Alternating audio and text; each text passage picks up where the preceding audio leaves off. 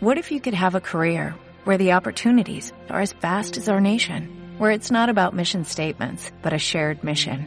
At U.S. Customs and Border Protection, we go beyond to protect more than borders, from ship to shore, air to ground, cities to local communities. CBP agents and officers are keeping people safe. Join U.S. Customs and Border Protection and go beyond for something far greater than yourself. Learn more at cbp.gov/careers.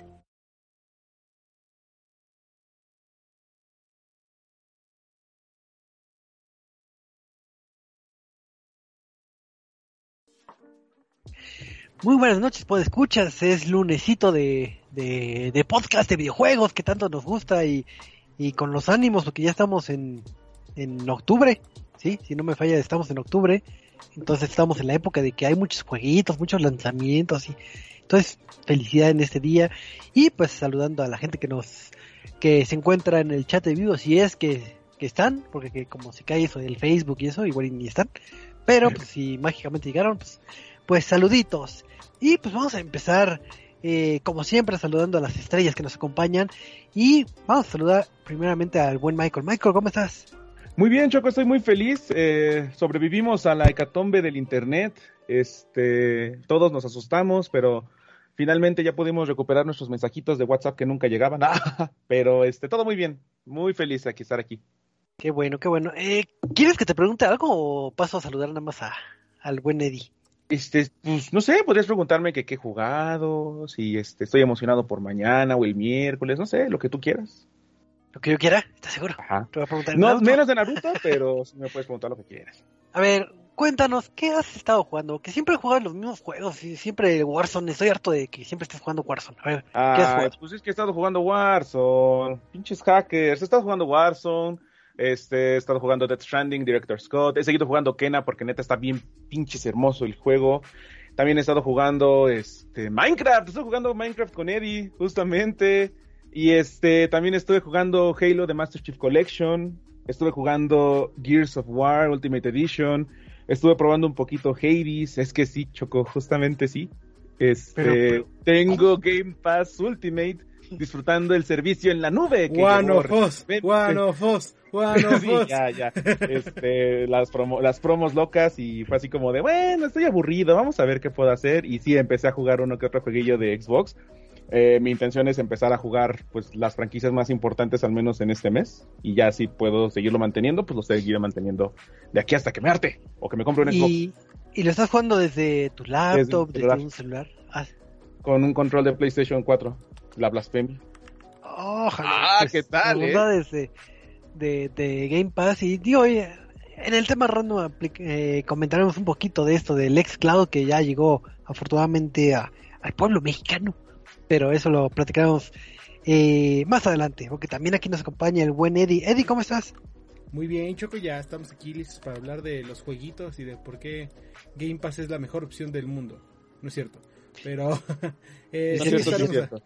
No es cierto, pero si quieren sí, sí es cierto.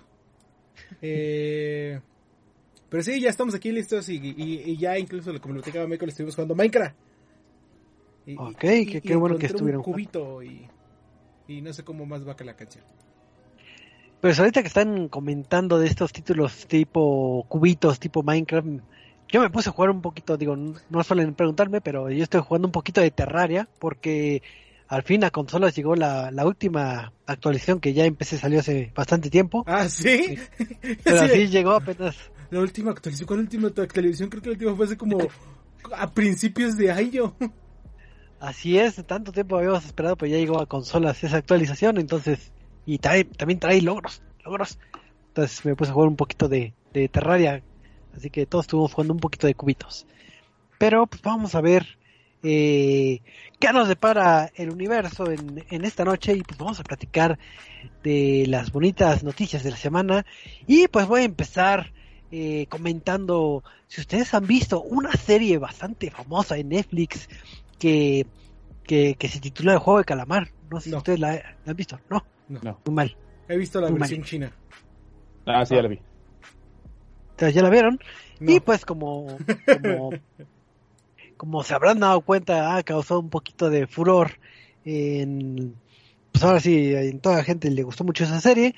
Y pues esto se pasa un poquito al mundo de los videojuegos, porque si no mal recuerdo, eh, a, finales de la semana pasada, eh, sacaron un, vamos a decir, un mode eh, en esta plataforma llamada Roblox, que, ya hemos platicado anteriormente, que pues es una plataforma donde pueden eh, usuarios crear sus propios este, juegos, interacciones y demás.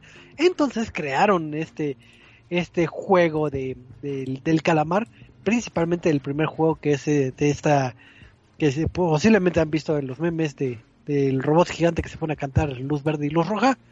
Entonces, si ustedes eh, tienen este Roblox, pueden adentrarse y jugar eh, lo que vendría siendo este este, este mod de, de juego de calamar. Entonces, imagínense qué bonito es correr y quédate quieto y corre y quédate quieto. Entonces, eh, me queda claro que está también en otras plataformas este título. Bueno, este esta jugabilidad del juego de calamar, pero al menos en Roblox ya está disponible. Así que búsquelo porque está atascado. Ahí cuando se metan a, a la interfaz de Roblox para buscar juegos van a encontrar como 20 versiones distintas de, del juego de calamar, pero pues ahí pueden jugar y se pueden hacer ricos. es cierto. Pero, ¿les emociona jugar esto o, no les emociona? Particularmente no. A mí, yo, yo, yo estoy muy como, o sea, me, me enoja un poco la serie porque a la gente le está gustando por, yo creo, motivos incorrectos y hacen mucho mame de los juegos y al menos yo no querría jugar algo así, ni porque fuera así como un chistecito en Roblox. Digo, está bien, qué bueno que habrá quien le guste, pero a mí se me hace como algo muy mm, incómodo jugarlo. De seguro tú eres el que se enoja que apoyen al, al villano de esa, de esa serie. Pues es que, bueno, no, no sé, no, es el espacio para hablar de la serie, pero este, nada, nada, la serie no fue para nada mi estilo, ¿eh? De plano. No fue mi hit. Está bien. Si, si eres como Michael y no te gusta la serie, puedes ver Alice in Borderland. De seguro ah, sí le gustó. Ah, ya ves, ya ves, te conozco. Eso. Pero, a ver, este, mi buen Michael, eh, tú si vivieras en China, eh, serías una persona muy feliz porque puedes jugar todos los videojuegos que se te peguen la gana. Este, no. Bueno, para empezar, no me gustaría vivir en China. ¿Por qué no? todo, te molesta aquí. Sí, todo me molesta. Y es que desafortunadamente ya hemos hablado muchas veces de las políticas extremistas que han utilizado el gobierno para limitar el acceso a videojuegos pues a los jóvenes, a la juventud, a la chaviza, ¿no? Que es lo que pues generalmente ahorita es lo que ha estado pegando muchísimo más. Entonces, eh, actualmente ha salido un documento, una documentación en donde en el sur de China, bueno, en el conocido este, South China Morning Post, que pues, es como sus diarios populares, acaban de salir algunas limitantes o algunas reglas que van a aplicar para que las personas de allá no tengan el acceso a ciertos videojuegos con cierto contenido. Entonces uno se preguntará, bueno, tal vez violencia, este, agresión, tal vez algún mensaje político o algo así, y pues no, resulta que no. Resulta que eh, la connotación en la que se van a estar restringiendo los juegos, principalmente allá, van a incluir tópicos de índole sexual. Es decir, no van a poder tener acceso a videojuegos que tengan personajes LGBT o de otro tipo de pues género fluido que exista. Y el que a menos a mí como que me preocupa más es el de juegos en donde una... Ajá, que no se vean afeminados así como, no sé, algún Final Fantasy. Ya ven que los de Square son muy, este, muy dados a ese tipo de juegos por pues, la, empresa, la compañía que son. Pero el que más me preocupa es eh, juegos en donde las decisiones morales se pongan como en balanza. Es decir, un ejemplo, el famoso The Last of Us no vas a poder estarlo jugando porque pues muchas veces el tema que, abarca es sobre si lo que hace Eli o Abby, pues ya lo hemos hablado, está bien o mal, pues entonces ese tipo de juegos también van a estar prohibidos porque solamente puedes hacer las cosas bien, no puedes decidir si está bien o mal lo que haces. Y pues bueno, esto se, eh, se añade justamente a la lista de cosas que están restringidas allá, como otros juegos de otros lugares o pues incluso las prohibiciones de algunos de algunas aplicaciones como Twitch, por ejemplo, que también está prohibido por allá. Entonces, pues nos encontramos con una constante limitante y censura de parte de los chinos porque quieren que todo sea lo más correcto desde su perspectiva. Y es interesante y triste. Sí, ahora sí que está complicado cómo es su eh, pensamiento conservador, vamos a decirlo así para, para sonar políticamente correctos, porque pues, eh, se viene de, de, una corriente de prohibiciones de que, si no me recuerdo, tenían la prohibición de que nada más jugaban tres horas, que platicamos en, en un par de podcasts eh, eh, atrás, eh, la que ahorita nos comentas en el mundo de videojuegos, y también la misma que están sacando, que viene a la par de la que comenta eh, Michael, es que también hay provisión en lo que vendría siendo los en el ámbito de los de, del anime porque ahora sí que la industria nacional de radio y televisión pues este comentó que va a prohibir las caricaturas y bueno y eh, programas infantiles que tengan contenido vulgar, pornográfico o violento. ¿Por qué? Porque pues tal cual palabras de que mencionan ellos quieren el crecimiento saludable de los jóvenes. Entonces cosas con violencia no es bueno para la salud. Entonces pues sí es es este Ahora sí que son otras culturas, otros pensamientos que tal vez no estamos muy de acuerdo. Entonces, pues qué, qué triste situación están viviendo allá. Eh, eh, del otro lado del charco, del super charco, del, no, no el de arriba, del charco de allá. Entonces, pues ahora sí que en un mundo de prohibiciones es, son tristes noticias porque principalmente muchos juegos, en el caso que comentaba Michael, eh, la premisa principal puede ser una temática este mm, eh, que pues ahora sí que el amor puede ser entre hombre, hombre, hombre, mujer, etcétera, y es algo natural, ¿no? Entonces, y son premisas bastante interesantes que pues ahora sí que el público eh, chino pues lo va a tener que dejar a un lado tristemente, pero pero pues modo, ahora sí que, que pues aquí en México no nos afecta mucho, pero, pero pues no todos son felices en este mundo. Y pues este vamos a pasar a, a otra noticia. Este Eddie, eh, no sé qué tengas que comentarnos una noticia sorpresa.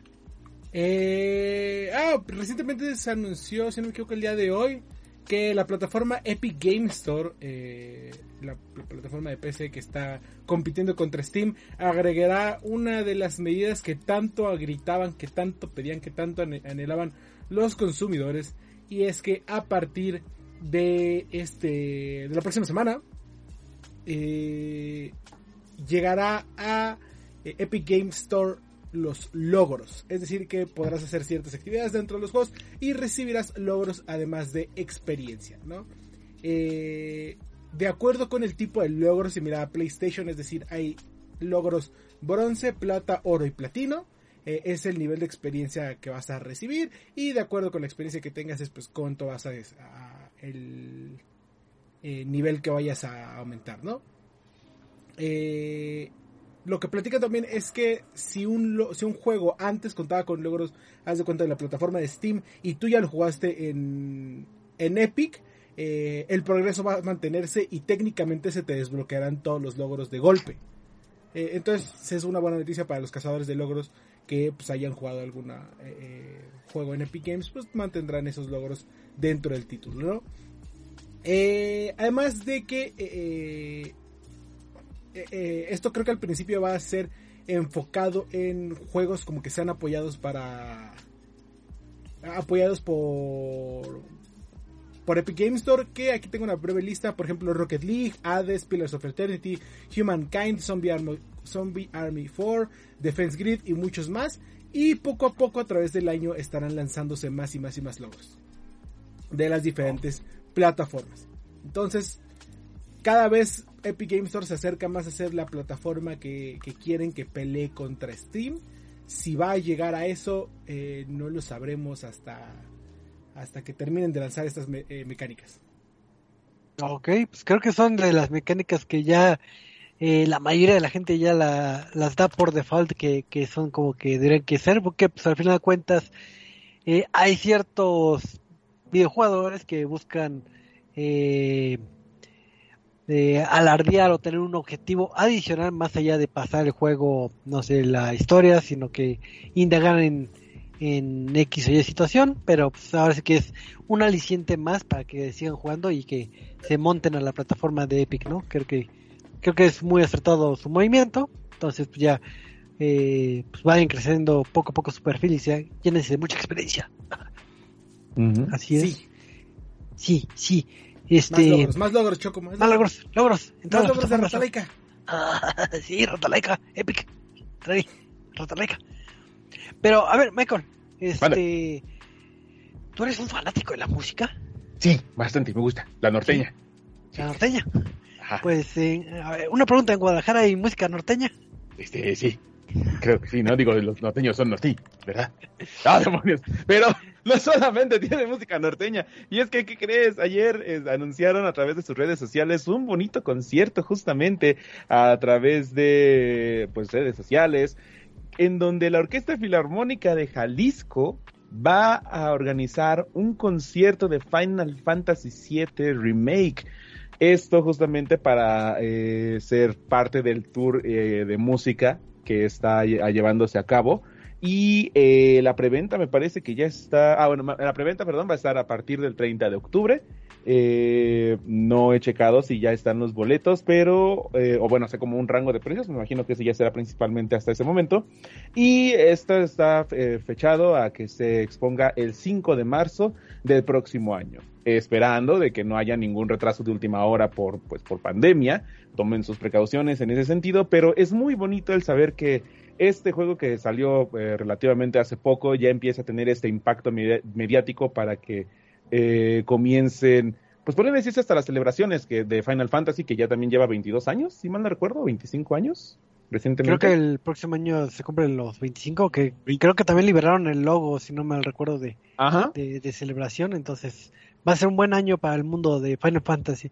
Y pues es padre que varias orquestas se han sumado a esta corriente de que, si bien no hay tanto conocedor o amante tal vez de la música clásica, eh, ha funcionado el, el, el, el orquestar Adaptarse. música, a- adaptarse a los a los medios eh, de la gente porque pues la gente hay gente que dice ah yo quiero ir este la filarmónica para que toque las canciones de Pokémon en lugar de, de Chopin pero bueno ahí, ahí depende de gustos pero O sea, es que suena, así como lo pones, suena mal. Pero hay mucha música de videojuegos que está muy bien orquestada en términos de, de- de filarmónicas. Eh, por ejemplo, la que me lleva muy mucho a la mente es este eh, el juego de este de, de- de Ubisoft, Child of Light. Eh, Ah, Child of Light tenía una muy bonita música enfocada en orquesta. Vaya, es el que me llega a la mente, pero así como este hay muchos. Eh, y, y- y, pues no, no estarían ahí si no fuera por la música clásica, creo, ¿no? Entonces, no es como que hacerle el feo a la música clásica, pero vaya, los tiempos van cambiando y eh, pues a- a- ahora sí que eh, el futuro es ahora, viejo. Así es, y digo, hemos visto muchas propuestas este, robustas que, eh, si no mal recuerdo, creo que en, en su momento tú tuviste fortuna de, de visitarlos, que era el de Video Games Live, si no mal recuerdo, que No, yo, yo tuve la fortuna de ir en Los Ángeles eh, hace cuatro años, si no me equivoco, eh, el Ajá. primer concierto de Kingdom Hearts. Estuvo muy bonito, eh, eh, era muy bonito, la verdad. Así es, entonces, pues si quieren una, eh, ahora sí que una musicalización en vivo, pues ya saben, el, la- eh, el lugar ahí en, en Guadalajara, entonces pues, hay que esperar un poquito de tiempo para, para que puedan adquirir su preventa y pues ya, ya tienen el dato. Y pues no sé si hay alguna noticia adicional que se esté pasando, Eh, eh, creo que no. no, creo que no. Pues como estamos en moda de dúo reseñas y que todos aman las dúo reseñas, entonces este pues vamos a hablar de dos títulos de Ratalaika. Ah, ¿verdad? Oh. Oh, No, era otra vez. Ah, ¿verdad que dijeron? No, pues otra vez estamos eh, en esta lluvia de videojuegos, en esta bonita época, y pues tanto el buen Michael como un servidor nos dimos la tarea de estar jugando DLCs, porque eh, los videojuegos nos venden también DLCs y vale la pena eh, revisitarlos. Entonces, eh, pues si quieres empieza tú, eh, mi buen Michael. Eh, ¿Qué, Vale. ¿Qué DLC estuviste jugando? Pues estuve jugando eh, la misma semana que salió Kena, Bridge of Spirits, también estuve jugando Death Stranding, Director Scott, eh, otro de los títulos exclusivos de PlayStation que fue anunciado eh, también más o menos al mismo tiempo que Ghost of Tsushima, Director Scott. Y ahora tuvimos la oportunidad de darle una zambullida a ver qué es lo innovador y qué es lo que ofrecía, ¿no? Más que hablar del juego que ya justamente ya tuvimos, hablamos de él en su momento, hace ya dos años. Vamos a hablar, a indagar un poquito más en lo que va a ser este nuevo DLC. Pues básicamente la premisa es exactamente la misma. eres Sam Porter Bridges, alguien que está, se dedica a mandar paquetes y le dan una tarea que es unificar el mundo conectando una red para que todos puedan estar eh, unidos en una América separada completamente. encontrarás desafíos como gente que quiere quitarte paquetes, fantasmas y una extraña conspiración que podría destruir a la humanidad tal y como la conocemos cuando lo anunciaron, justamente Kojima empezó a lanzar muchísimos tweets de casi casi diciendo, yo no fui el creador de esta idea, pero pues me dijeron que lo hiciera, ¿no? Esto a, través de que decía, yo no le hubiese puesto Director Scott. Y es que algo similar que pasó con Ghost of Tsushima es que el juego en sí no es que está de mamador. Es que está, no, y es que es sorprendente. Yo creo que eh, Death Stranding ah, no puede existir juego más de autor que este. Bueno, o sea, sí hay, hay muchos ejemplos, me queda claro, pero algo que digas Director Scott Death Stranding no puede ser posible. Entonces creo que esto más bien podría atribuirse a que es justamente una especie de colección definitiva, Game of the Year, cosas así que ya hemos visto en otras en otros videojuegos o compilaciones. Pero bueno, ¿de qué va? Es exactamente el mismo videojuego, no tiene un cambio sustancial salvo los añadidos que hacen a través de PlayStation 5 con sus funciones que ya las, estaremos hablando más adelante. Eh, el juego tiene la misma duración, no tiene, bueno, igual si, te dedicas a hacer toda la, línea de historia, ah, la estuve contabilizando hace poco a través de unas transmisiones que hice con mi pareja y son alrededor de 35 o 40 horas. Ya si quieres tú meterte más como a detalle qué es lo que va a haber, eh, pues sí puede llegar a extenderse a muchísimo más. El DLC en sí... Eh, se perfila a buscar como respuestas a lo que son algunas otras incógnitas que quedan en el juego. De igual manera no indagan tanto y no vamos a dar tantos spoilers sobre esto para que si aquel se encuentra interesado en el juego pues quiera adentrarse. Pero principalmente se enfocan en la creación de los BBs, esta capsulita en donde se guarda justamente un bebecito que también sigue llorando en el control y nos sigue asustando como la primera vez que lo escuchamos llorar. Eh, se van dando a través de reportes que vas revisando en tus diarios y esto también representa un ligero cambio en el mapa ya que en la primera zona en donde tú exploras eh, te van introduciendo las mecánicas de juego es ahí donde vas a poder encontrar esta parte no es opcional hasta cierto punto, no te va a quitar mucho tiempo para poder eh, terminar esta tarea y se va a ir desbloqueando como por partecitas. Igual tú puedes ir decidiendo si quieres aceptar los encargos o no. Eh, lo que te obtiene de desbloqueo y la mayoría de, opciones desbloqueables para este, estos DLCs pues son meramente objetos estéticos. Por ejemplo, ahora ya puedes cambiar las capsulitas del BB o puedes también cambiar tu propio eh, patrón del traje y añadir otra cosa como stickers. Entonces, estrictamente hablando, la recompensa es más superficial que nada y pues para los amantes del juego y su lore, que pues es bastante interesante, podrán recibir unas cuantas respuestas más, aunque tampoco es un cambio realmente significativo. Otra de las cosas que llegó a sorprender muchísimo fue eh, el añadido de una pista de carreras, que justamente nos estábamos burlando ahorita, este, antes de empezar, así como de, ¿qué es lo que le gusta a la chaviza? Ah, pues añade Mario Kart pero es que esto no tiene nada que ver con unificar el mundo, papi hablo japonés o qué.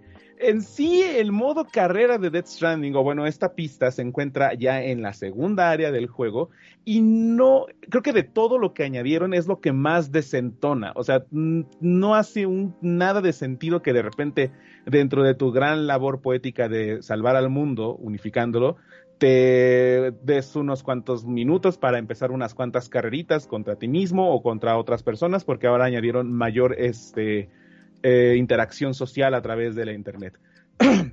Lo bonito es que al menos ese tipo de vehículos sí los puedes desbloquear y los puedes utilizar también en el juego.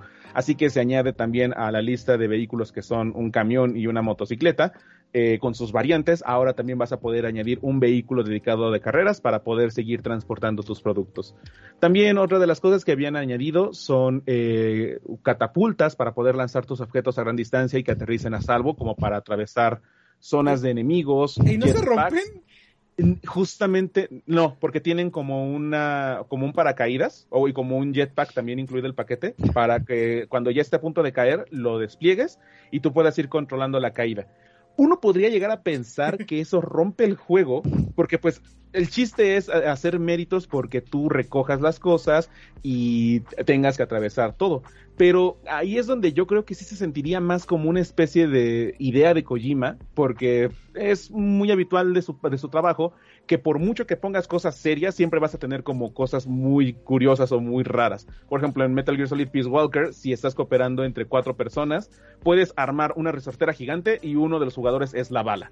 Entonces, me queda claro que sí hay cosas que a Kojima, pues, por, y al equipo que tiene, por lo chispa que llega a ser el ingenio japonés, eh, este tipo de cosas sí pueden ser añadidas con más libertad pero en la primera versión del juego tal vez no habría sido como tan interesante porque todos hubieran abusado de esa función. Y nuevamente, a pesar de que sí parezca rara, no se siente tan, tan antinatural dentro de lo que ya has hecho, porque justamente puedes seguir optando por los métodos tradicionales. Algo que también hace el juego eh, es que te añade nuevas armas, te añade una nueva arma que es con una pistola de rayos y si a uno le cuesta trabajo eh, dominar este tipo de accesorios o de mecánica de juego que son los disparos, también añadieron un campo de tiro en el que podrás justamente ponerte a prueba contra eh, los, se les dice mulas, que son los que te roban los cargamentos, o contra los, espectros, los espectros, los espíritus varados, que eh, puedes justamente probar todo lo que tienes para que ya adentrándote al a territorio enemigo, eh, sea menos difícil hacerlo. Hasta cierto punto y en, ese, eh, y en relación a lo que pudo haber sido una primera experiencia hace dos años, el juego te empuja un poquito más y te ayuda a que puedas entender mejor las cosas. Y eso también le da un refuerzo bastante al jugador que ya es un poco más veterano con esta parte eso lo podemos hablar de igual manera más detallado en la reseña escrita, pero lo que sí podríamos decir es que ahora sí te puedes sentir como la verdadera leyenda en la que siempre te presumen que eres. Porque al principio es así como de, eh, no sé si estoy haciendo las cosas bien, pero ahora que ya tienes una idea de cómo es el juego, ya sabes qué es lo que puedes hacer, qué sí está bien y qué es lo que no es correcto para poder hacer. Y ahora ya hace un poco más de sentido que te den este renombre y te sientes eh, acuñado justamente a ese término. Y en interacciones sociales me gusta que también eh, expandieron unas cuantas cosas. Ahora puedes eh, utilizar a través de tablas de líderes o eh, de puntuación para que puedas ver qué tan rápido tú puedes vencer a un enemigo, qué tan... sí, pues, tu, habilidad para poder acabar con los enemigos, de llevar ciertos paquetes o incluso de ayudar más directamente a otros jugadores. Hay una función, esa ya viene desde el primer juego, en donde tú puedes poner buzones en, a la mitad del juego y tú dejas algún objeto o para que ahí los jugadores que están conectados a tu red puedan este, dejar sus cosas y así ya no pierdan, por ejemplo, o algo que quieran dejar ahí y ya después lo puedan recoger. Y ahora tú puedes solicitar que te manden cosas. Entonces ya la, la interacción social, que justamente es lo que más pide el juego, está incrementándose. Y eso sí me gusta bastante porque ya también se vuelve muchísimo más sencillo. También añadieron como un punto de referencia, cada que Sam eh, descanse, eh, esa función la puedes utilizar igual desde el primer juego. Ahora te dejan como una especie de basecita pequeña y ahí es donde hay una referencia en donde tú puedes descansar tranquilamente ahí. Y de igual manera le puedes dejar likes, que es como la especie de moneda del juego, y aún así sigue habiendo esa interacción con todos los demás jugadores. Entonces me gusta bastante que haya cosas que sí funcionan para que puedas revisitar todo lo que hay y sobre todo revisitarlo desde cero. Eh, muchos de estos juegos eh, tienen una función de transferencia de salvado de archivo, pero tengo entendido que en esta ocasión no transfieres ningún progreso eh, de historia, solamente transfieres tu progreso de objetos desbloqueados. Personalmente yo no lo hice porque yo sí quería empezarlo todo desde cero y ver qué es lo que tanto cambia desde una experiencia de, nativa. Y lo, disfruté bastante porque también al principio te dan hasta la sugerencia de cómo moverte. Una de las primeras misiones es incinerar un cuerpo. Eh, para los que sepan la historia ya sabrán a qué cuerpo me refiero. Y hasta te dicen, puedes tomar una de estas cuatro vías y hasta te dice cuáles son los riesgos que hay. Entonces, eso es lo que te invita a que tú entiendas cómo va a funcionar de ahora en adelante el juego. Entonces, la facilidad para que puedas adentrarte a Death Stranding es muchísimo más guiada y lo demás va, ya irá eh, solo dependiendo de tu habilidad. Ahora, hay, hay dos preguntas que sí me quiero hacer. Eh, ah, bueno, antes de hablar, de hablar de esas dos preguntas, eh, la interacción con PlayStation 5 pues es lo mismo como todos los juegos que han estado saliendo para la plataforma. Tiene dos modos de rendimiento que es 4K a 30 cuadros por segundo de forma nativa o a 4K escalados con 60 cuadros por segundo de manera estable. Y hay un modo adicional que es el modo widescreen que ese justamente proviene de la versión de PC. También los DLCs que venían incluidos de PC que son eh, cosas de Half-Life, que es eh, los lentes de este, ¿cómo se llama el protagonista? Morgan, si mal no recuerdo. De Ah, Half-Life 2. Sí. Sí, Ah, Morgan, ¿no? sí. Bueno, protagonista de Half-Life, sus lentes, algunos accesorios, es, eh, igual skins para el personaje. Esto ya se implementó dentro de la versión de, de- de Director Scott, cosa que en la versión de PlayStation 4 no había llegado. Am, la versión widescreen no lo he probado, pero creo que eso sería mejor si uno pudiese tener justamente una pantalla widescreen para poder jugarlo y así poder disfrutar de todo. De lo contrario, se vería como una experiencia más cinemática. Me gusta. Al- llegó un punto en el que creí que el DualSense no fue aprovechado de la mejor manera, pero me equivoqué. Am, con los gatillos tú puedes llegar a cargar los eh, objetos en la mano y yo esperaba que generara una resistencia cuando los, cuando los agarraras y no lo hizo, entonces dije, "Mm, empezamos mal.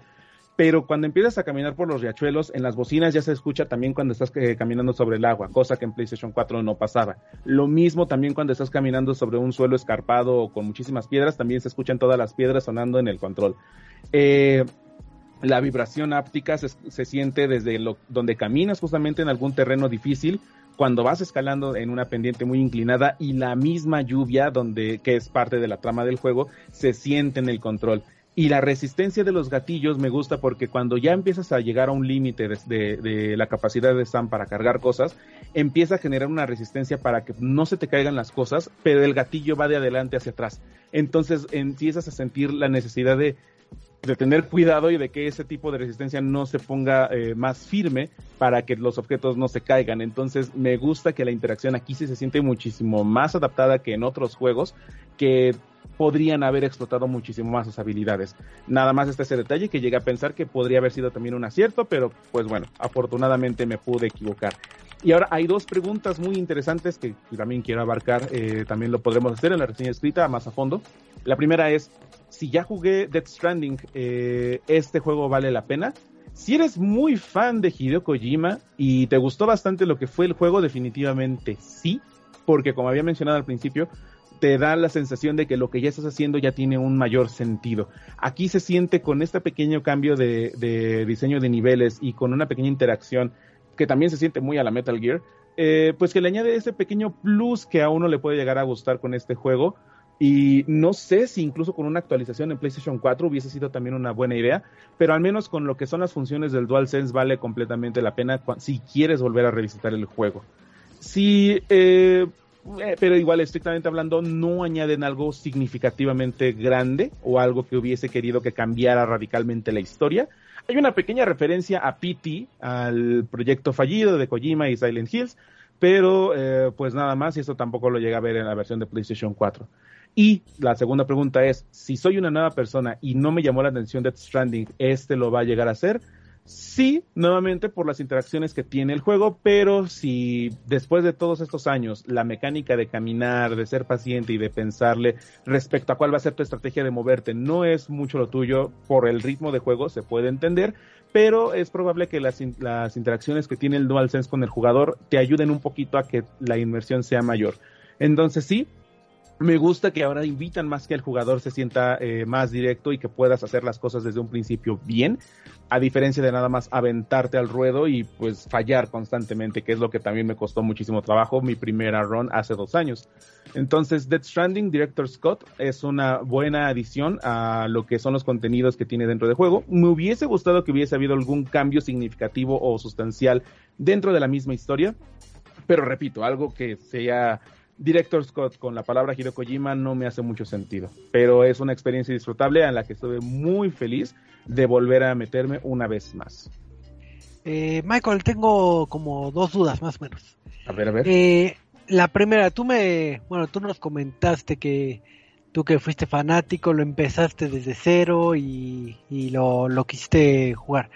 Eh, uh -huh. Mi pregunta es, por ejemplo, si yo ya acabé el juego, puedo tener este eh, como el, el, ya jugarlo con mis avances y con, con todo, o sea, no desde cero nada más para disfrutar que la pista de carreras o, o, o la catapulta, etcétera, pero ya con mi avance que tengo tal cual o tendré que empezar de cero y uh -huh. si no, tendré que empezar de cero. Tendrías que empezar desde cero. Sí, te digo que mucha de la invitación que hacen al juego es que empieces tu camino nor normal. Eh, te digo que hay algunas cosas que sí se desbloquean, que son este me parece que son algunos de los objetos que te ayudan a facilitarte como eh, extensiones de las piernas para resistir mayor el terreno o cargar más objetos, pero lo que sean los nuevos eh, aditamentos como la nueva arma de rayos o la pista de carreras, eso lo tienes que desbloquear directamente en el progreso de historia.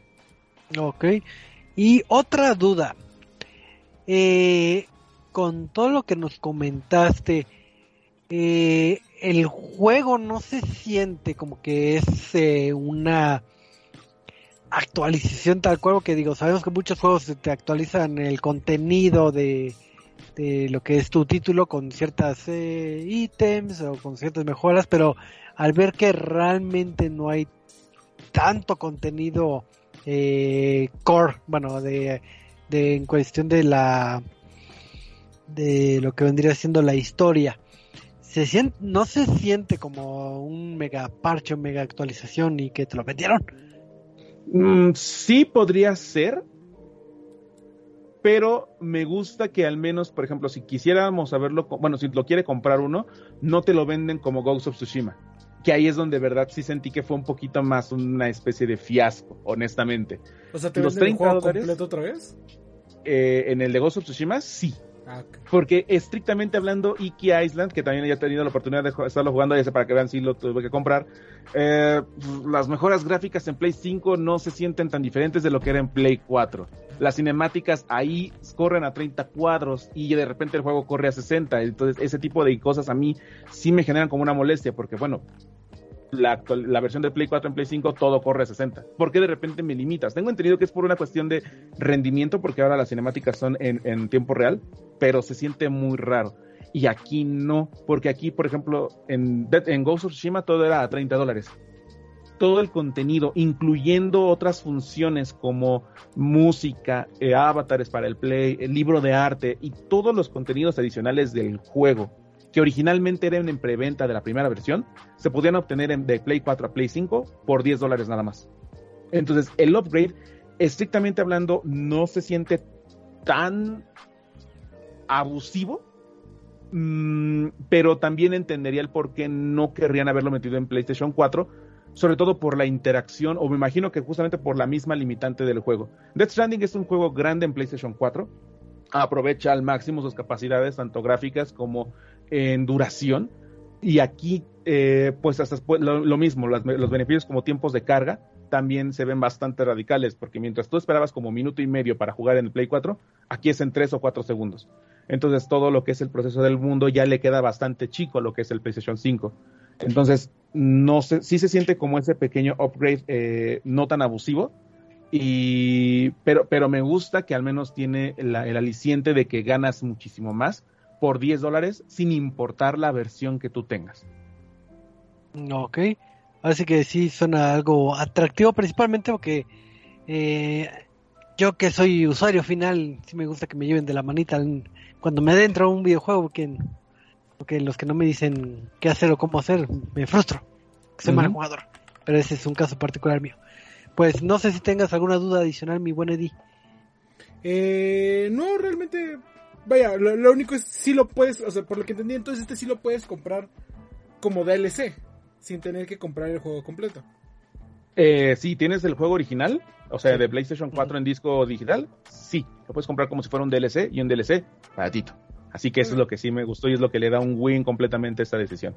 Ah, igual, logros, trofeos rápidos, los mismos, son casi los mismos de la versión de PlayStation 4 y se van desbloqueando la mayoría conforme vayas este, avanzando en la historia. Vaya, una de las funciones de Death Stranding es donde Sam puede orinar y te dan un trofeo por orinar y la verdad no recuerdo que eso te lo hayan dado en la versión original, pero bueno, eh, mm, hay trofeos que son más dedicados. ¿Y el logro por tomar monsters? Este, no, no hay. Ah, no hay monsters, digo, como dato adicional, no hay monsters en el juego. Quitaron la licencia de monsters. Supongo que de, todas las cosas que pudieron. Ah, porque también añaden música nueva, añaden música de Woodkid. Eh, si algunos recordarán, el primer tráiler de, de, Dying Light es el de la canción Run Boy Run. Eh, añadieron canciones de, de este grupo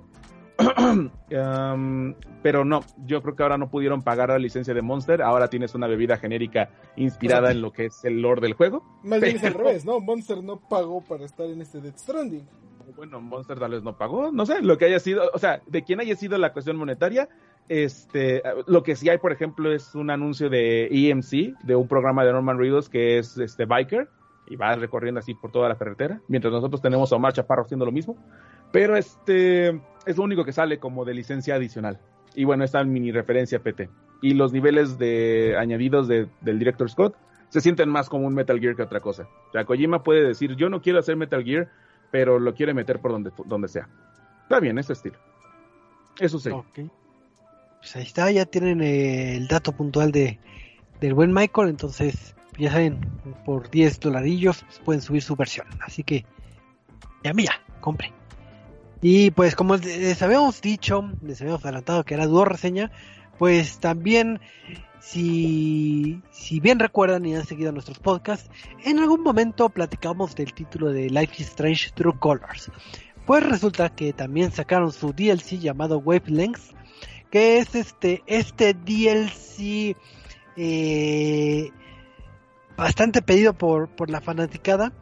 Digo, tengo ahí mis... Eh, mis cosas que no me agradan, pero eh, cuando se adentraron, bueno, cuando tuvimos la fortuna de jugar eh, Life Strange True Colors, entre los personajes que nos enamoramos es de esta, de esta chica Steph, que es esta chica que está en Life Strange este, Before the Storm, pero eh, en este nuevo título pues nos agradó la el nuevo giro que se le da al personaje cuál era la queja que tenía la fanaticada. A nivel narrativo, eh, Stephen, en True Colors, eh, parece que se deslinda de todo lo que pasó eh, en el título anterior y es una nueva Steph. Entonces, eh, quedaba esa laguna narrativa de que, oye, ¿y qué pasó con Steph? ¿Cómo llegó este, a este pueblo de Haven? Y ya se le olvidó todo lo de atrás o qué pasó. Entonces, eh, para solucionar esos problemas, eh, lanzaron lo que vendría siendo este DLC, que es mi mi, eh, mi primera queja de que lo manejen como DLC cuando es como precuela, pero como se siente más como un epílogo de, de Before the Storm, más como que DLC de este título en particular. Y mi otra queja es que te obligan a que juegues este DLC hasta que hayas finalizado el título de, de True Colors, cuando pues, como al ser precuela no, no afecta en nada si, si llegaste a jugar este eh, el título de True Colors. Obviamente nada más hay referencias a ciertos personajes, pero no te afecta en nada en la narrativa, que pues todo esto sucedió antes de True Colors. Pero pues vamos a ver qué, qué, nos separa en este DLC. Pues resulta que nos adentramos en, la piel de esta Steph, que, que, es un año, si no mal recuerdo, antes de todos los sucesos de True Colors. Y pues eh, llega a este poblado de Haven y pues le dan la chamba de de trabajar como DJ en una tienda de discos, que es obviamente el rol que maneja en todo lo que vendría siendo en True Colors, pero pues la acaban de contratar. Ahora sí que quien ayudó a que esta Steph esté en este en esta posición, pues es el propio Gabe, que es el eh, este el hermano de Alex, entonces pues ya hay cierta conexión, pero pues es muy, muy ligera, ¿no? Nada más de, de, mensajitos y chats.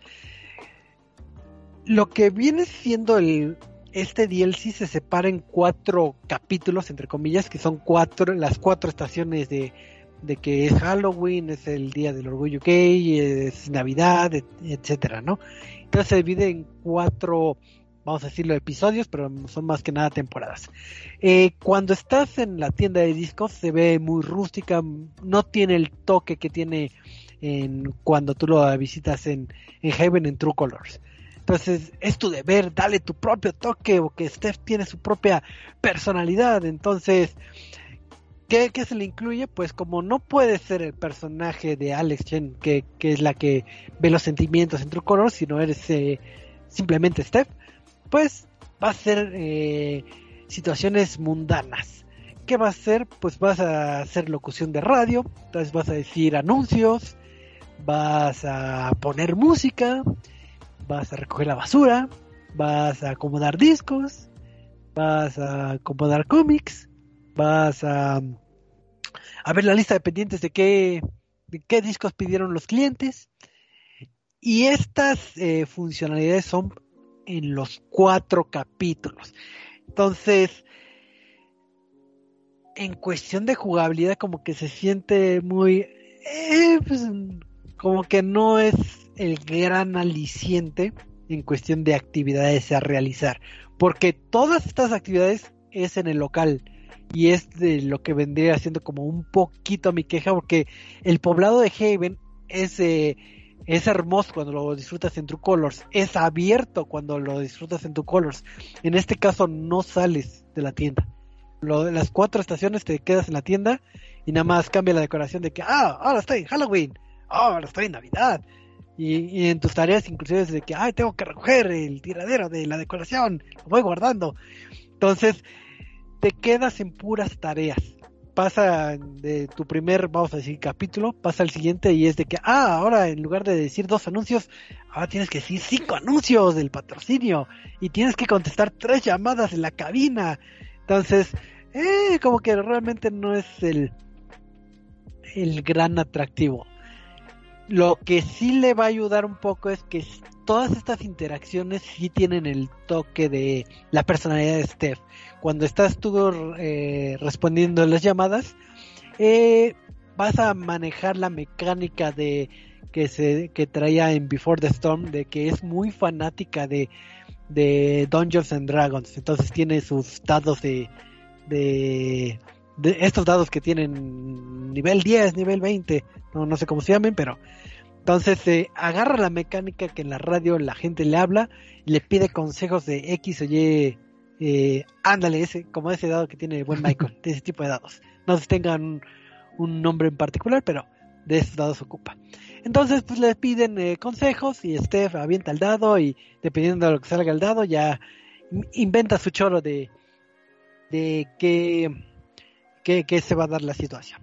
Entonces, pues mucho de estas interacciones de poner un póster y esto es de el toque de Steph, vamos a decirlo. Que eso pues eh, está, está curioso, está agradable.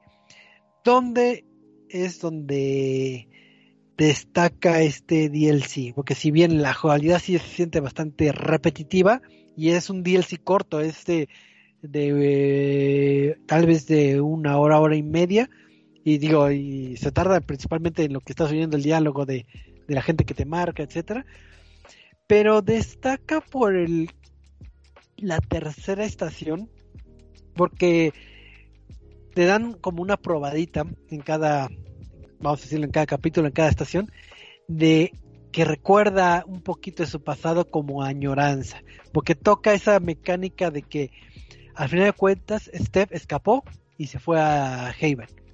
Entonces se quedó sola. Al final de cuentas el dejar a sus amigos su vida de Before Storm, se queda sola. Entonces empezamos a explorar no tan profundamente la soledad que maneja Steph, pero por ejemplo la mecánica del celular que tiene en True Colors la maneja aquí Steph pero eh, se le incluye un módulo que es tal cual una aplicación tipo Tinder entonces pues ahí estás buscando eh, mujeres que te agraden y les das like y, te pueden parejar con, con, mujeres y vas a tener ciertas interacciones ya sea con bots, mujeres que les agrada superficialmente o que simplemente no quieres interactuar, que es un, un añadido pero al final de cuentas creo que lo principal es la exploración de esto de la soledad, el estoy cambiando mi vida. En el segundo capítulo eh, recuerda a su amigo, ¿cómo se llama? Creo que se llama Mikey, que le, le manda por paquetería todo su Dungeons and Dragons y así que, ah, no manches, mi paquete, qué felicidad. Y recuerda un poquito a Mike. Pero mientras tú estás contestando llamadas y eso, se dan ciertos momentos de que te llama gente pero tú no quieres contestar, porque como que te quieres separar un poquito de, de los sucesos de, de Before the Storm. Al tercer capítulo, después de que quitas la basura, quitas los letreros y haces tu, tus tareas diarias, cada eh, objeto te va a traer un recuerdo de lo que sucedió en Before the Storm. Digo, para esto, cuando inicias este, el DLC, el juego, bueno, ya que jugaste todo True Colors, te dice, oye, ¿jugaste Life is Strange?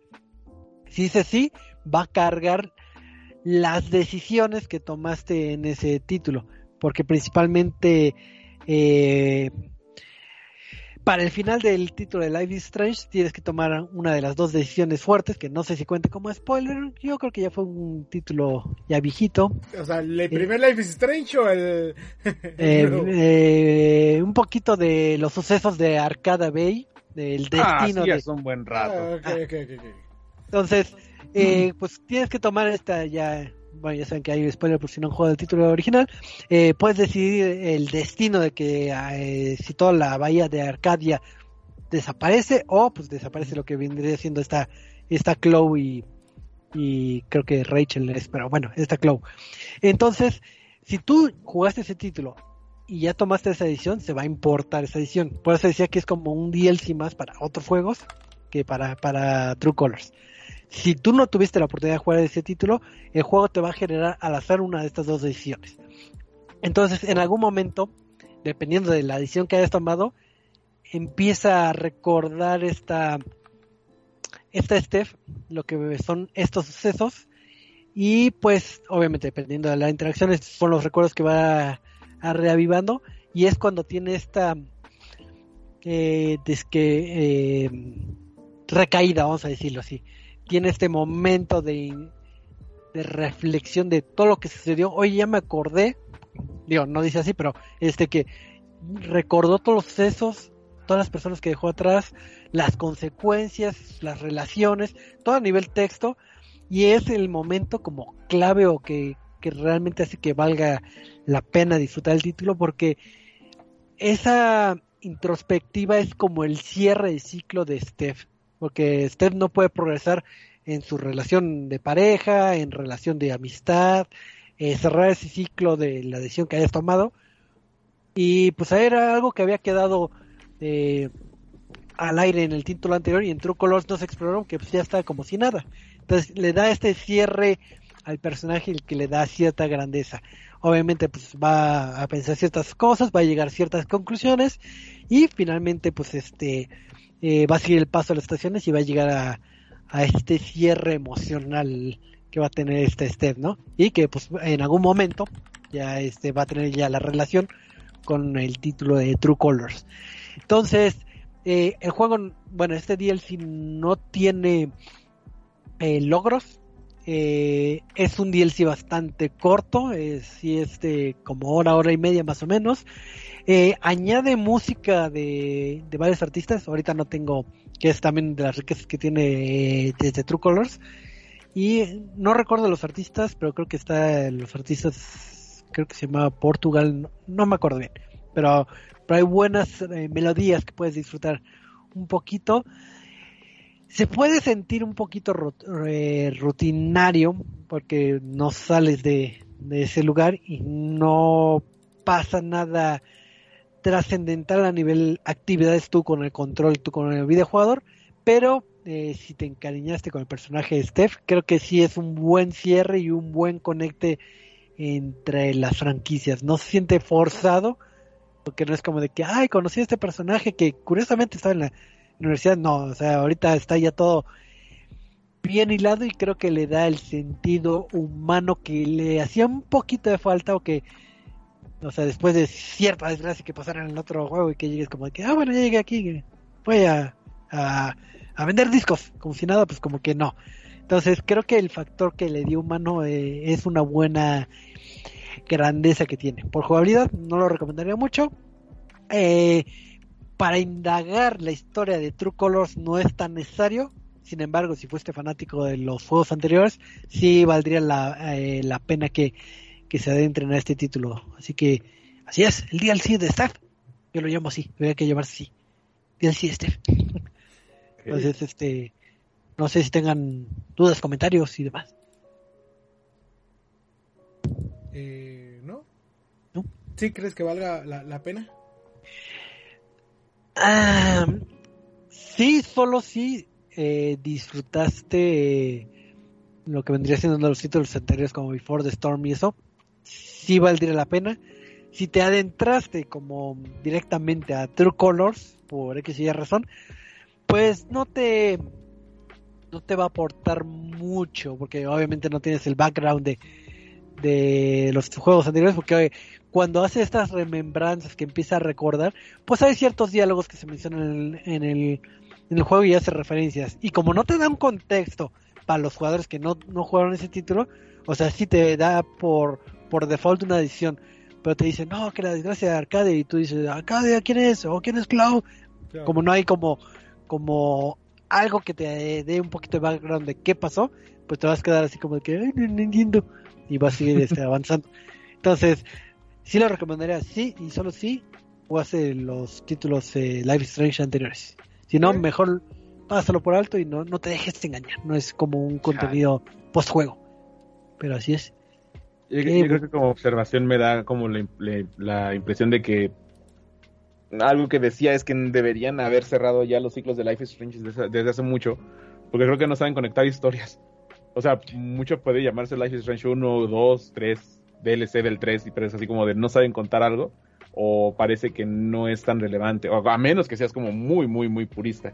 Y pues uh -huh. lo que decía yo por la, con el ejemplo con la reseña del 2. Aunque sí es interesante lo que tiene el juego, no, pues no se siente con la misma relevancia, porque parece que Life is Strange es más, más que más que los problemas de la sociedad de reflejados en una persona, no, más bien es una historia bonita, una historia sencilla, compleja, completa, pero sencilla, que es nada más ello. Y ya quieren hacer una franquicia de algo que no debería ser franquicia.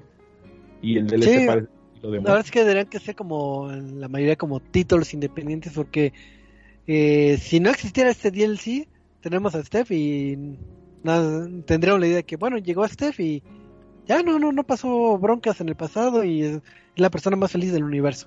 Porque en, en True Colors, en el juego base, no se menciona nada de, del juego anterior, entonces no hay ningún alguna referencia del pasado de Steph. A lo mucho igual menciona de que ah, tenía una banda o, o me gustaban los juegos de rol. Y es lo único, dices, oye, todas las broncas que tuviste, que, que no existieron, no, no quieres hablar de ellas o qué. Entonces, creo que sí les ha costado un poquito de trabajo este hilarlas, pero sí son buenas este eh, buenas historias. Entonces, sí les recomiendo que jueguen este True al menos el juego base. Entonces, ¿sí? que, de todos modos ya hablamos en, en su anteriormente. Momento. Así es, entonces busquen ahí en los podcasts o, o en la reseña escrita para que sepan de qué viene True Colors, pero esa es otra historia. Pero pues vamos a pasar a al tema random de la semana que más o menos estábamos adelantando. Eh, si no me recuerdo, la semana pasada eh, se lanzó ya este la, la, beta abierta, no sé si todavía es beta, de Xcloud aquí en territorio este mexicano y en otros territorios. Y gracias a esa eh, beta o a esto del Xcloud, el propio este Michael pudo jugar este Game Pass. Entonces, por eso es sí, una persona feliz. Entonces, si no hubiera llegado a nuestro territorio, no lo hubiera disfrutado. Pero a ver, imagínense que soy la persona más eh, inculta. ¿Qué es el xCloud? ¿Qué es eso? Ver, alguien que me explique qué puedo hacer con xCloud. Eh, jugar. Pues. sí, eh, vaya, es que ya, ya habíamos hablado eh, varias veces de, de, de, Xbox Game Pass, ¿no? Que es este servicio de, de eh, renta de videojuegos, porque no es streaming. Es este servicio de, renta de videojuegos, haz de cuenta, en el cual por una membresía mensual eh, puedes jugar X cantidad de videojuegos, ¿no? Este, este, este membresía se encuentra tanto en Xbox como en PC. Y junto con esta membresía eh, llega otro servicio que se llama, que se llama Xcloud, que es honestamente una de las mejores soluciones por parte de Xbox a el juego móvil. Y al, ok, ¿qué pasa si mi computadora no tiene el procesamiento para, para jugar un título? Que es Xcloud básicamente es streamear, eh, streaming de videojuegos. Es decir, los videojuegos no se juegan en tu computadora, se juegan en, en un server Eh, y ya tú nada más ves el streaming y pues, obviamente va a tener un pequeño delay, ¿no? ¿Qué ayuda a esto? Que puedes jugar desde tu celular, puedes jugar desde tu tablet, puedes jugar desde tu este eh, laptop, desde tu computadora de hace mil años que solo abre Chrome, desde Mac, desde tu iPhone, eh, desde donde quieras, es más, hasta si de repente le meten a Nintendo Switch un navegador, hasta desde Nintendo Switch podrías jugar. Ah, tecnología de punta. Tecnología de punta, sí, sí, sí. Entonces, básicamente es eso Xcloud y recién se liberó, digamos, la beta abierta a, a- a- en este... Brasil, México. No, en México. Australia. Sí, sí, en, en Latinoamérica creo. Eh, recién se, se- se liberó la beta abierta y después de quién sabe cuánto tiempo de, de- de beta cerrada que hubo y ya casi ya todos los jugadores pueden eh, disfrutar de esto, incluido por ejemplo este Michael, Michael. que, Hey. que Michael eh, de este de ser un jugador ávido de PlayStation y no querer comprar eh, un Xbox, ahora tiene la posibilidad de jugar juegos de Xbox sin eh, tener que comprar un Xbox. Es correcto. Ok, y, ta- y- también eh, otra función que, que es importante mencionar es que si uno llega a pensar, bueno, eh, muchas veces veo los espectaculares de Xcloud o veo que la gente está jugando con controles dedicados porque hay attachments justamente para los celulares o el mismo control de Xbox. Eh, muchos llegarán a preguntarse, bueno, ¿y con qué lo puedo jugar? Porque es de hecho es lo que he visto en redes sociales, que le preguntan a las personas, oye, y este, pues tengo mi Motorola de hace 20 años, este, ¿lo puedo jugar ahí? Pues mira, eh, mientras tengas tú un control de comunicación Bluetooth, de preferencia, pues al menos eh, si eres, por ejemplo, como yo de PlayStation, que puedes conectar los controles eh, vía Bluetooth, sí puedes jugar con cualquier dispositivo de que sea un control adicional.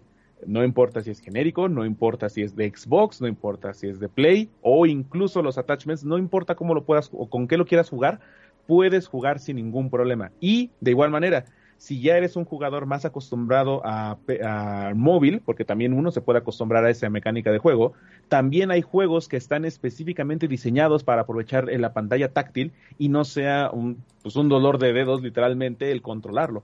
Por ejemplo, uno de los más populares, Hades, también te lo promocionan así. Puedes jugarlo en Xcloud, puedes jugarlo en Xbox, Game Pass, puedes jugarlo con mando o puedes jugarlo con eh, eh, botones de pantalla. Y eh, también tiene su lista justamente dedicada para que puedas ver cada uno de esos juegos y puedas seleccionar la manera en la que tú puedas jugar como tú quieras. Así es, digo, y creo que el- lo, lo, bueno, una de las cosas que se me hace bastante padre es e- eso precisamente que, mencionas, que es lo del de control táctil. Se podían haber eh, ido por la sencilla de que, ah, pues, juegas donde quieras, compra tu controlito, que eh, hay muchas opciones que ni siquiera tiene que ser costoso. Entonces, podrían haberse salido, digamos, por la sencilla de que, ah, pues compra tu control, ahí están los juegos y ya te vuelas. Pero pues, eh, le dieron este añadido, este, bastante agradeci- agradecido por si no puedes adquirir eh, un control o si estás en algún, no sé, transporte público o en algún viaje y que por X o Y razón no, te- no llevaste control, puedas estar jugando. Entonces, y si efectivamente el ejemplo de, de Michael es el bueno de, de Hades, no es que esté jugando Hades. No. Entonces, este, entonces es una funcionalidad que pues ya llevaba beta cerrada bastante tiempo. Creo que el buen Eddie en su momento, creo que él estuvo en, en la beta cerrada, si no mal recuerdo. Pero, pero creo que en esta beta abierta jala bastante bien. Digo, no he tenido yo de- eh, detalles. Y es bastante agradable, gratificante estar en este momento, ¿no? Digo, no es por apoyar cierta compañía en particular, pero el ámbito de streaming es lo que ha estado en boca en estos últimos años y creo que en videojuegos es bastante padre. Yo casi suelto la lagrimita porque dije, voy a hacer la prueba en, en mi laptop. Es una laptop vieja, ya todos lo saben. Y estaba viendo Forza y no, no se estaba lagueando ni nada y digo, no puedo jugar porque no tenía el control. Pero Pero sería muy no, bonito. estaba viendo la cinemática y digo, oh, qué bonito se ve. Este, no, y también hay algo que rescatar, rescatar, no vaya, no son los primeros que lo hacen. Eh, tal vez la competencia más destacable hasta ahora era Nvidia GeForce. GeForce, eh, GeForce 2, pero eh, creo que tenía muchos problemas. Eh, bueno, no, no era tan, tan eh, estable. No, no de estable, sino no era tan consumer friendly. Era muy difícil que gente externa a, la plataforma, aparte de que, vaya, generalmente tenías que utilizar tus propios juegos de Steam, eh,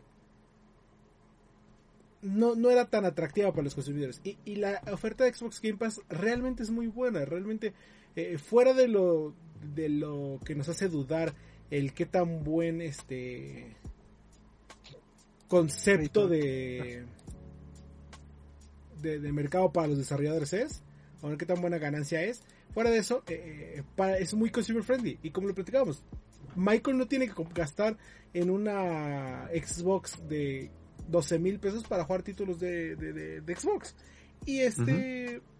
y, vaya, esta es la beta, pero más adelante se va a meterle la opción para que eh, puedas jugar como si estuvieras en la Xbox Series X. Eh, es decir, con mejor calidad, mejor frame rate. Obviamente va a pedir una banda de ancha mayor. Pero eh, siento que es una muy buena opción e incluso para eh, eh, gente que viaja, que no está tanto en su casa, o como les he dicho, para gente que no puede correr el juego directamente, porque por ejemplo, ok, perfecto, tenemos este Xbox Game Pass Ultimate que nos deja jugar en PC y en Xbox. ¿Qué pasa si mi PC no corre el juego? La solución es fácil, para eso está el streaming. Solo tenemos que tener una conexión estable, ¿verdad? Que justamente es lo que iba a mencionar eh, de importante. La primera vez que sí lo estuve jugando, uh, sí como que empecé a, generar eh, inconformidad porque decía tu velocidad de internet no es la más, la, más apropiada. Uh, pero ahí afortunadamente también tengo un dispositivo que permite velocidad 5G y el modem que tengo también me permite adaptar velocidad 5G y la velocidad de mi internet es de 30 megas Afortunadamente nunca he tenido ningún problema eh, radical, nunca, ni siquiera, pues por ejemplo, con las transmisiones, jugando en Play. Entonces, al menos con esas dos funciones eh, habilitadas, el juego fue perfectamente fluido. O sea, un tema que llegaría a preocupar justamente sobre la experiencia es el delay, que a través de streaming puede ser muy significativo. Y si tus dispositivos lo, lo aceptan, no tienes delay. De verdad me sorprende lo inmediata que es la transmisión y la calidad de sonido que tiene porque no se siente como si fuera un video de YouTube corriendo a, mil, a 240. De verdad se siente bien la fluidez y todo. Ah, hubo momentos de drops pequeños de internet, de, latencia. Nada que discutir, nada que señalar. Se siente bastante fluido. Lo único que sí, al menos, es que lo he probado directamente en donde está el modem, que es justamente donde me encuentro ahorita. No es como que me haya ido al baño o, por ejemplo, al comedor pero dudaría que haya un problema también con eso. Y si tuviese que moverlo nada más al Wi-Fi normal, pues salvo esas pequeñas latencias de, señal, no creo que haya ningún problema mayor eh, respecto a la señal de transmisión y de, recepción. Sí, creo que en, algún momento cuando platicábamos de esta tecnología, eh, ese era como el principal problema que teníamos, que veíamos como que al menos en particular en México, la conexión tal vez no fuera la idónea para este tipo de servicios, pero ya en la práctica realmente vi que no estaba tan tan tan mal las conexiones. Me acuerdo que yo en algún momento tuve también acceso a, a la beta este privada y no me dejaba por la por la conexión. Me, me acuerdo que ponían como un checklist de cosas que tenías que cumplir. Me decían, "¿Sabes que tu conexión no es la idónea?" Y ya no me dejaban jugar en la beta privada. En esta beta este, pública sí me han dejado jugar y digo, no tengo una conexión tan, tan buena como el buen Michael, pero sin problema hemos estado viendo Netflix y, y yo jugando este Hades, porque juego Hades a todas horas este en el celular y, y no, no, no he tenido ninguna eh, bronca sustancial. Creo que hace esto del, de que baja un poquito la calidad de, de, del visual. Eh, yo creo que para que no haya este, este delay, pero sin problemas he estado bastante bien con este con este entorno. Creo que es un acierto bastante eh, agradable. Digo, que, que, bueno estar vivos en este momento para disfrutar de, de sí.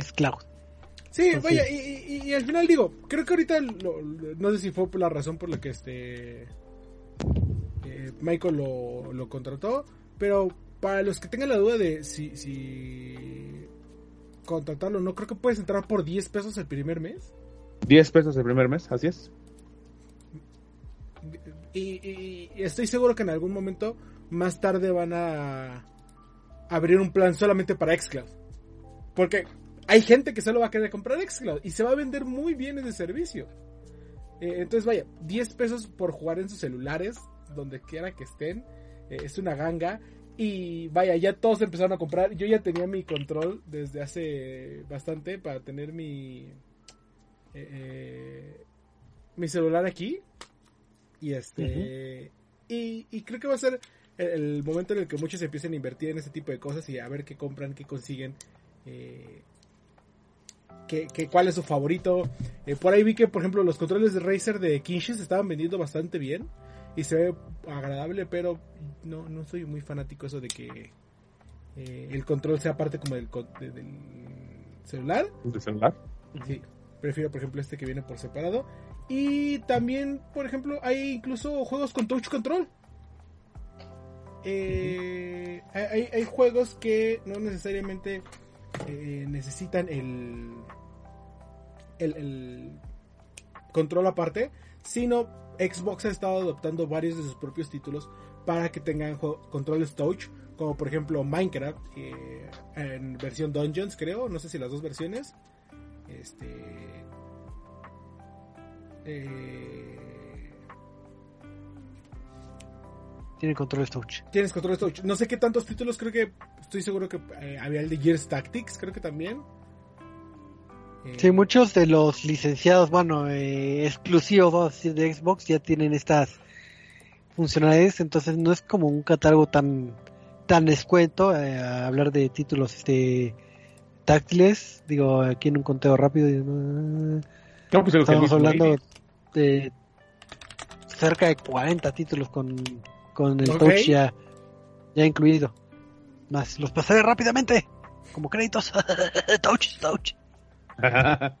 sí, y lo mejor, son los que tienen creo, touch. Creo, creo, que ya para ir cerrando esto, creo que una de las cosas mejores que me gustan es no tienes que descargar ningún juego. eh, eh, ni siquiera en tu PC. Creo que ahorita solo está disponible por la app y por lo mismo los usuarios de iPhone o de iOS todavía no lo pueden jugar.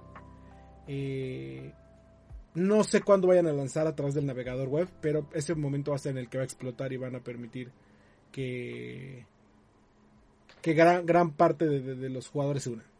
Creo que lo único que debería mencionar de rápido, que es el pequeño fallo, no, no, no es considerarse como ignorante respecto a la, tecnología, pero sí tuve que instalar como tres aplicaciones licenciadas de Xbox para encontrar Game Pass.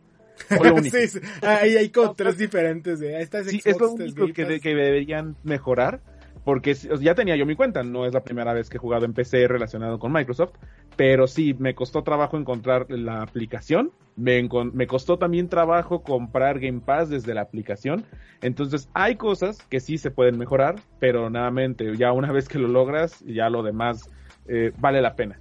O sea, creo que igual mencionar como algo memorable que tengo es que para los que lo hayan jugado o los que no lo conozcan, eh, el primer Halo de la colección Master Chief te permite cambiar instantáneamente en el juego, tanto al detalle gráfico actual, remasterizado, o al original, incluyendo también el apartado de sonido. Me sorprende lo fluido que es cuando cambias en, Nextcloud. O sea, de verdad, es maravilloso. Me sorprende que, qué rápido y fluido se ve que tú puedas transicionar entre justamente la era de Halo a cómo era el original, a cómo es actualmente. Y pues sí, de verdad es algo que está bastante bien, bastante maravilloso. Así es. Digo, y efectivamente ya para ir cerrando, eh, creo que también el, el, aliciente para los que ya tienen un Xbox eh, es de que si tienen las últimas consolas, eh, ya el control ya tiene Bluetooth, entonces no tendrán que gastar en un, en un control adicional. Y que pues este principalmente el espacio, que es el coco de todos, de que tienes mil juegos y, y, no te caben. Y como sacan Game Pass, este, 15 juegos al mes casi casi, entonces se atascaba mucho, pero ya con esto del, del juego de la 9 se puede disfrutar sin problemas. Y creo que hay una ruta que digo, tendrían que buscar en Google, pero es Xbox este, Diagonal Play, por ejemplo, y a través de la página de, de Xbox podrías jugar este eh, eh, los títulos. Pero pues este pues ya, ya, ya está acabando este, este bonito programita. Entonces, este, Michael, este, anuncios y, y cosas comerciales mientras me pongo a jugar Crystals. Pues, pues este mañana, bueno, el miércoles ya, en estos días tendrán reseña de hace mucho que no hablábamos de películas, oh por Dios. Pues hablaremos de una película en estos días, este no puedo estar más emocionado, pero pues ya lo estarán viendo a través de donde nuestro sitio a rstmx.reviews y también recuerden que estamos en Twitter porque en Twitter el internet no se cae. Ah, sí. Todo se cae menos el Twitter. Todo se cae menos el Twitter y TikTok, afortunadamente los nosotros los tiktokeros pudimos sobrevivir a la hecatombe este, pero ya qué bueno que se restableció todo. Espero que los trabajos hayan salido bien. Eh, pues sí, arroba ResetMX en Twitter, reset.tv aquí en Facebook y resetmx.reviews, nuestra página de internet, que tampoco se cayó. Oh, no, porque no, no, no está en Facebook. pero, pero así es. Muchísimas gracias, Michael. Eddie, tus este, anuncios parroquiales va a ser algo el jueves. Yo tal vez el jueves esté jugando Crystals en, eh, Xbox. Sí, pues ya tenemos otro programa de Sentinela eh, se viene con todo porque comenzamos eh, preparativos, eh, comenzamos el Campeonato Mundial de League of Legends, nos preparamos para International, vienen cierres de CSGO, vienen cierres de, todas las grandes ligas, así que se viene lo bueno en este, este semanita, así que no se despierdan, arroba P, Facebook, Twitter, Instagram, TikTok, todas las redes sociales en donde nos puedan encontrar. Así es. Pues muchísimas gracias, Y gracias a todos los que nos sintonizaron en, en vivo y también el recalentado a través de iVoox, iTunes, eh, Spotify, YouTube y, demás. Y recuerden que grabamos todos los lunes a las nueve y media, hora de la Ciudad de México, para platicar de este hermoso mundo que es de los videojuegos. Y pues nos estamos viendo. Hasta la próxima. Adiós. Ah, encontré un ítem. oh, demonios. Sumo. Bye bye.